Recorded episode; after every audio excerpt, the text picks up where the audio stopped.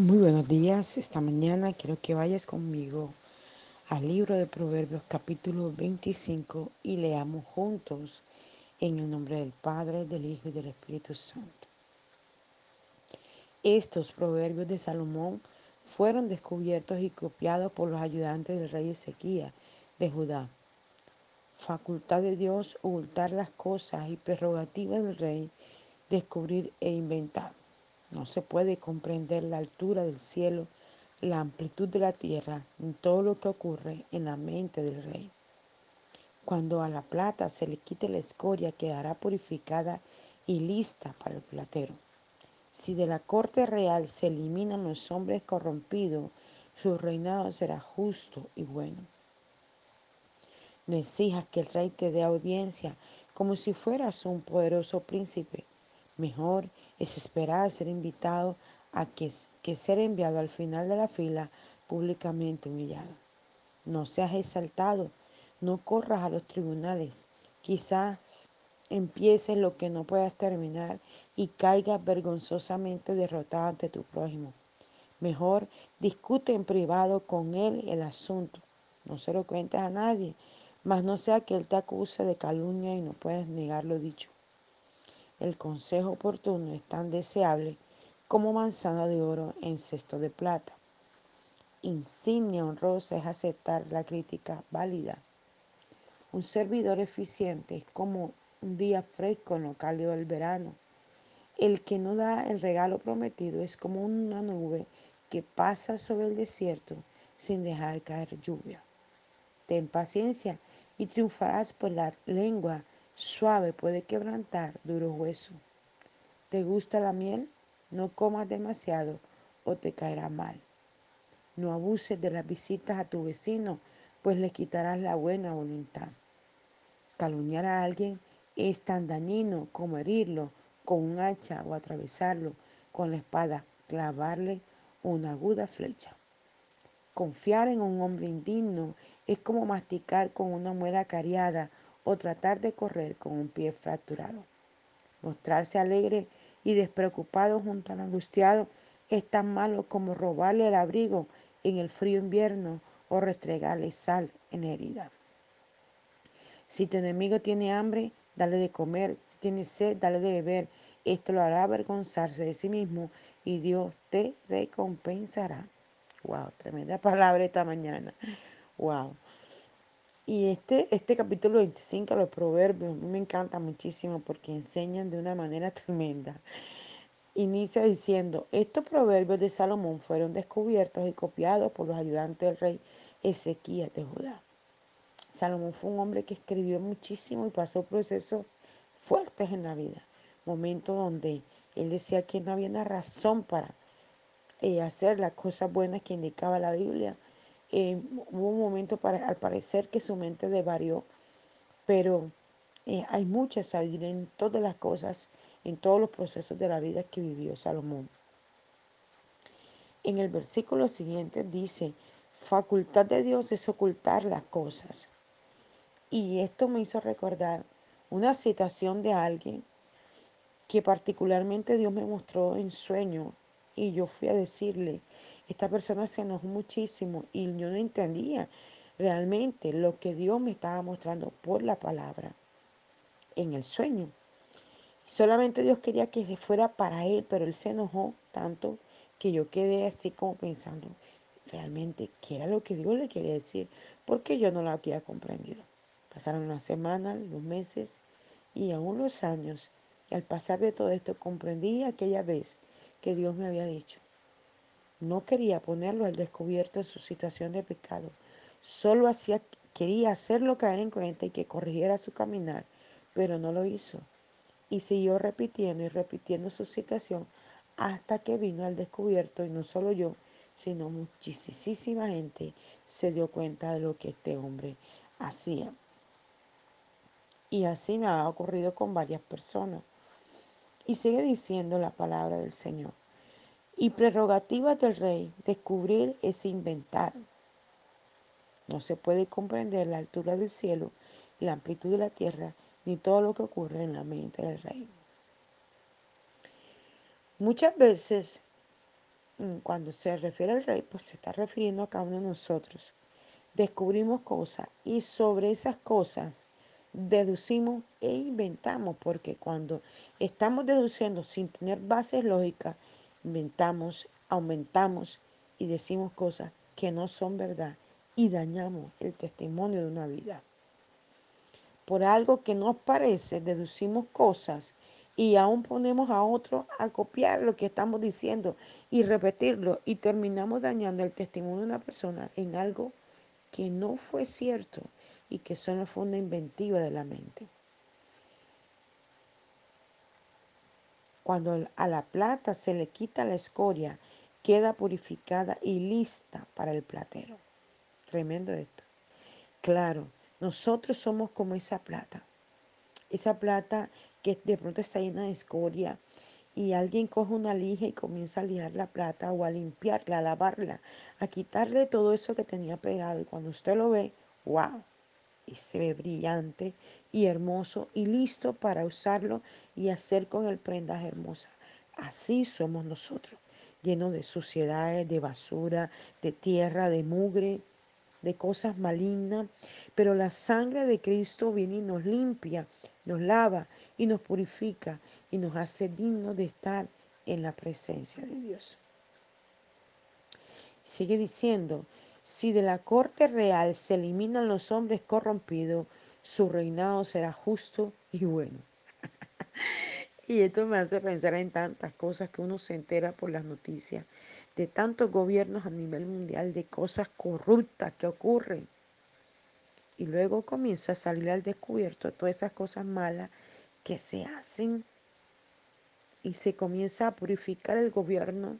Muchas veces ni siquiera alcanza a hacerlo porque bajo la maldad insiste un rey en permanecer en el gobierno y los afectados han sido siempre el pueblo de Dios o el pueblo en, una línea general. Pero Dios se encargará de sacar todo lo corrupto de cada reinado. No exijas que el rey te dé audiencia como si fueras un poderoso príncipe. y esto es tremendo. Yo a veces escucho a la gente decir, es que yo peleo con Dios, es que yo le digo a Dios, ¿por qué no me bendices a mí? Mira al otro, al malo que tiene esto y lo otro. No, hermano. Mantengámonos en una actitud de humillación ante el Señor recibiendo lo que Dios nos entrega. Mantengámonos en esa actitud que cuando menos lo pensemos, Dios va a ver que estamos humillados, que estamos quebrantados, que aceptamos los designios de Él y nos cambia todo nuestro caminar y pone en nosotros lo que necesitamos y lo que va a traer bendición a nuestras vidas. Dice, mejor es esperar a ser invitado que ser enviado al final de la fila. en alguna ocasión viví algo muy particular y bueno, yo veía que todo el mundo ah, se daba a conocer con su ministerio. Y alguna vez dos personas me dijeron, pero pastora, escriba a los pastores, a la gente, para que sepan quién es usted y, y pueda invitarlo a sus iglesias, porque cara, así hacen los grandes pastores, hasta hacen tarjetas de presentación.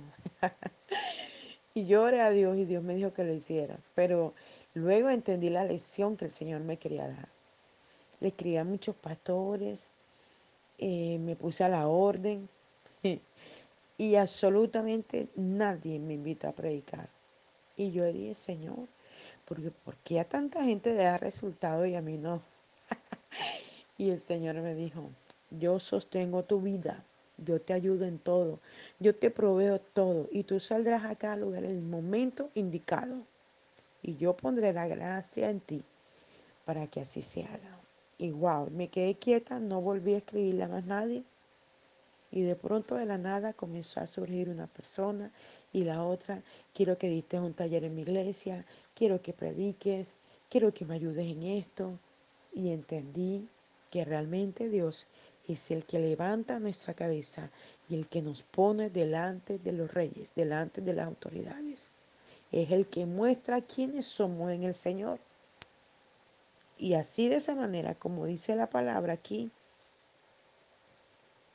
¿verdad? Dice a... Uh,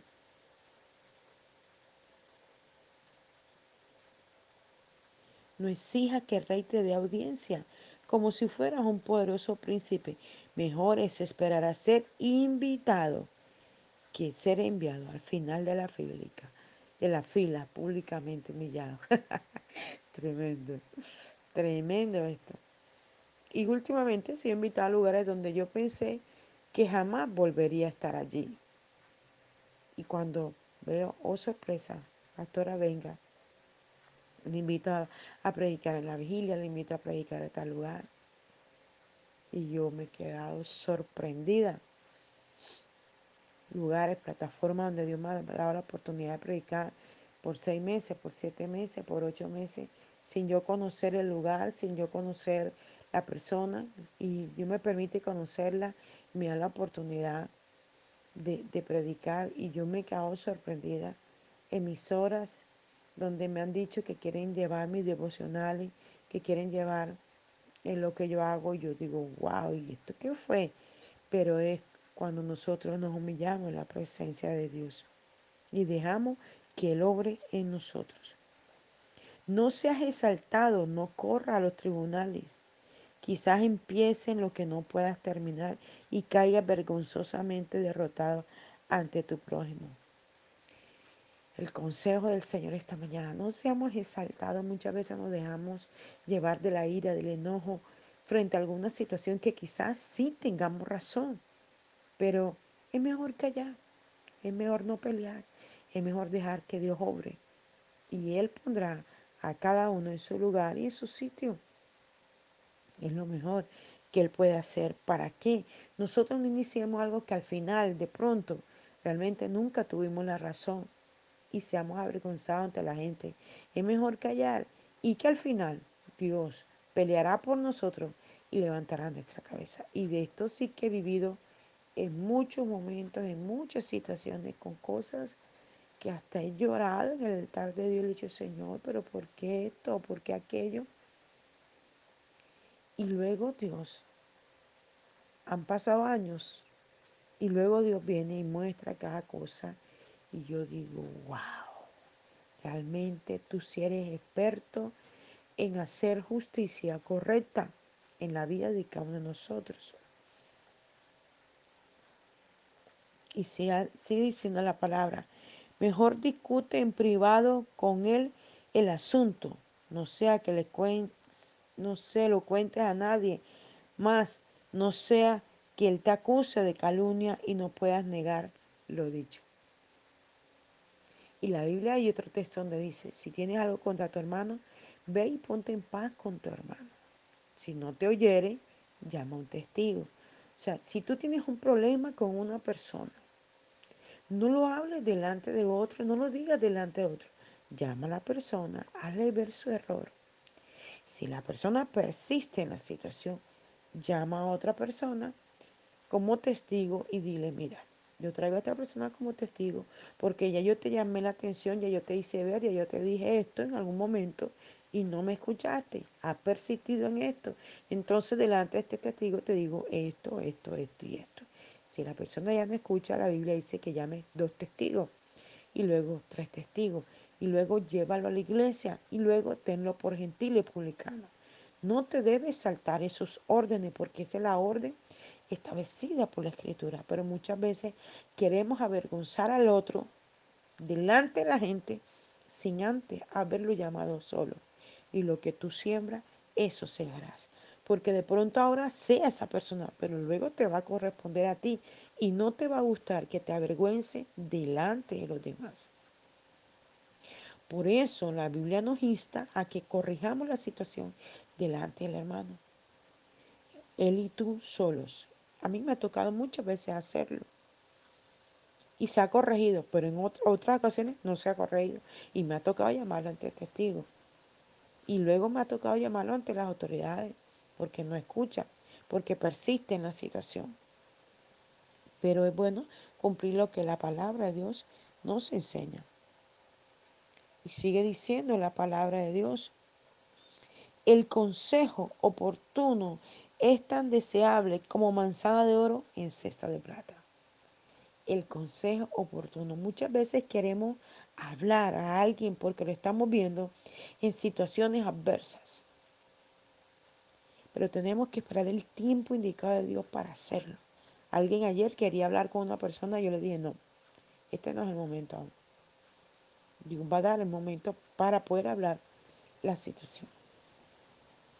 Hay momentos donde quisiéramos hablar porque, aunque tengamos la razón, pero es mejor esperar el tiempo de Dios, que Dios pondrá a cada uno en su balanza indicada. Y sigue diciendo, versículo 12, insignia honrosa es aceptar la crítica válida. Hay críticas constructivas, hay cosas que estás haciendo bien, pero le falta algo. Y entonces cuando podemos dejar que otros nos hagan críticas constructivas respecto a lo que estamos haciendo, podemos crecer, aprender, madurar. Tenemos que aprender a escuchar a los demás. Aunque tengamos la razón, tenemos que aprender a escuchar a los demás y tener bases para poder hablar de un tema. Hay cosas que yo no comprendo todavía de la escritura y no soy capaz de, predicar sobre el tema porque no me son claras aún, pero escucho a aquellos que son eruditos en el asunto y la Biblia dice, escúchalo todo, retener lo bueno y desechar lo malo. Y a veces lo malo no es que sea malo realmente, de pronto que es que a ti no te sirve en el momento, entonces deséchalo y toma lo que te lo que es comprensible a tu entendimiento. Y a medida que tu entendimiento va tomando la información, vas creciendo y vas creciendo y vas creciendo. ¿ya? Y llega un momento que comprende, me ha pasado cosas que yo, a pesar de que tengo 34 años caminando con Dios, no entendía. Pero cuando comienzo a escuchar a otros predicadores, digo, wow, yo no había entendido esto.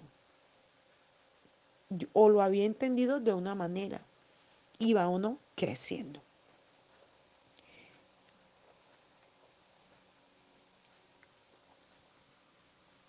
Y sigue diciendo la palabra del Señor. Un servidor eficiente es como día fresco en lo cálido del verano. Esto es tremendo. Porque cuando nosotros entendemos que fuimos traídos a la tierra para servir y no para ser servidos, Jesús se lo dijo a sus discípulos.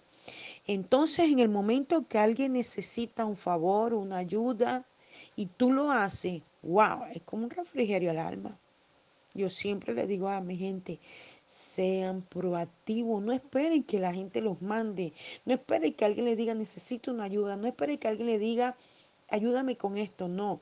Si usted ve que la persona lo necesita, corra y ayúdelo. Se le cayó a alguien, algo, agáchese y tómelo.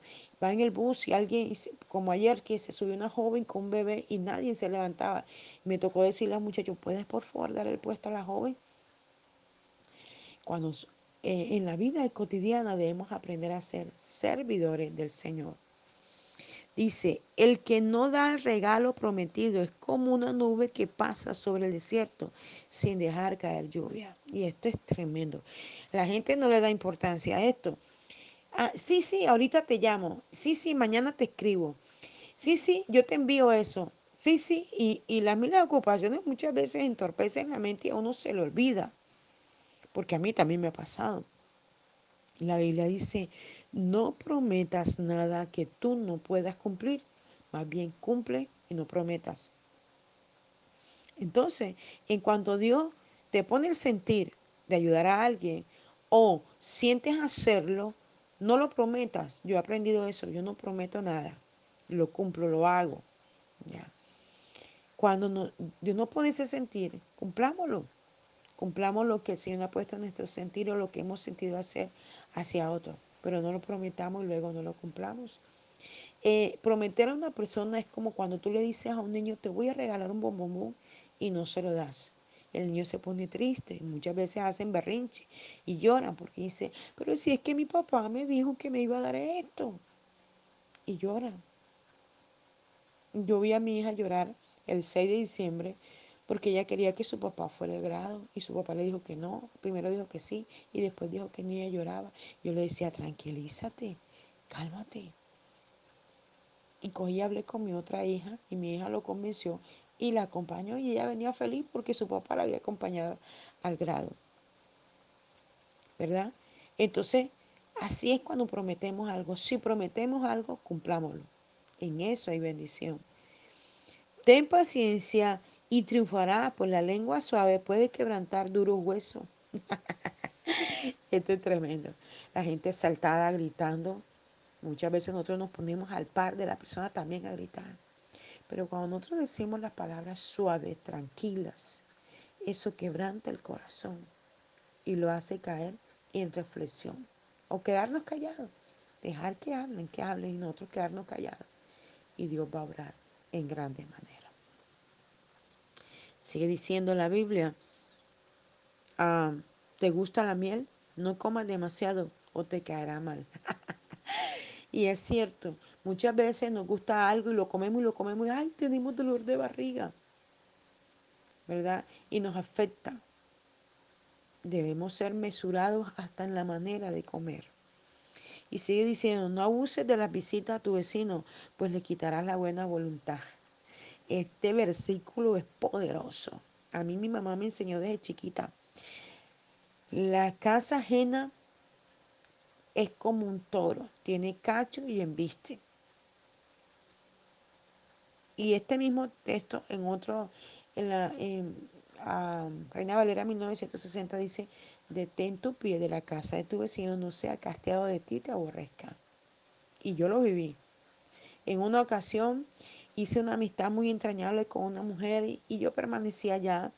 Y como no iba, ella me llamaba 20, me invitaba a almorzar, comíamos compartíamos, orábamos juntas, mejor dicho, hicimos una grande amistad. Y luego descubrí que la mujer era bruja, decía ser profeta y era bruja. El interés de ella era poder aprender de lo que yo tenía, que Dios me había entregado al ministerio profético. Pero yo no me había dado cuenta porque yo quería realmente ser su amiga. Pero ella pretendía aprender las cosas que yo sabía de Dios para aplicarle de una manera negativa. Cuando descubrí esto, me costó, y el Señor me habló este pasaje. Detén tu pie de la casa de tu vecina, no sea castigado de ti, te aborrezca. Cuando decidí comenzar a salir de ahí, irme alejando, la mujer se me levantó horriblemente y comenzó a hablar muy horrible contra mí y a dañar mi relación con los demás. Calumniar a alguien es tan dañino como herirlo con un hacha, atravesarlo con la espada o clavarle una aguda flecha. Cuando usted le diga algo de alguien, no repita lo que le están diciendo. Si a usted no le consta. No diga algo que a usted no le consta. Porque está calumniando. Está hablando falsamente y puede herir a una persona. Puede dañar un hogar. Recuerdo el caso de una muchacha que trabajaba en, una empresa y cuando estaba sin dinero para el transporte, había un compañero que vivía cerca y le hacía el favor y le traía la moto. Y como la trajo muchas veces, los vecinos comenzaron a rumorar que ella tenía algo contra ese muchacho. No hubo evidencia. Ella solamente se bajaba en la moto, le daba las gracias y seguía hacia su casa. Pero la gente afirmaba, solo por el hecho de que ella llegaba en una moto, que ella tenía algo con el joven. Esto llegó a los oídos de su esposa. El hombre se llenó de ira y la golpeó varias veces. Hasta cuando el mismo muchacho se entera y vino hasta el hogar, le pidió disculpas al varón y le dijo, nunca en mí ha estado ni siquiera ver a su esposa como una mujer. La veo como mi compañera, como una hermana. Y le he intentado auxiliar en momentos difíciles que ha tenido, como por ejemplo no tiene para el transporte y como yo vivo cerca, le hago el favor de traerla. Pero no se preocupe, a partir de hoy nunca más yo la vuelvo a traer. Y así fue, nunca más este joven le colaboró a la muchacha. Estuvo a punto de acabarse el hogar. Y así conocí también el hogar de una pastora. Alguien dijo que la pastora tenía algo con un, un líder de la iglesia. Ella estaba ayudando a este hombre a levantar porque había caído en la droga. Y la gente lo malinterpretó. y casi el hogar se le acaba. La mujer entró en depresión, fue una cosa horrible, a tal grado que el pastor mismo tuvo que pedirle al varón que mejor se fuera de la iglesia. Dañamos una persona ¿Por qué? Por estar pensando mal de otro, por maquinar en el cerebro cosas que no son reales. Pero es que es Satanás quien mete esto y hay gente que se deja usar para dañar a otros. Espero que la palabra esta mañana, aunque ha sido un poco fuerte, pueda hacerte reflexionar en cosas que vives diariamente y te puede hacer crecer, ayudar y madurar. Es el objetivo de estos devocionales.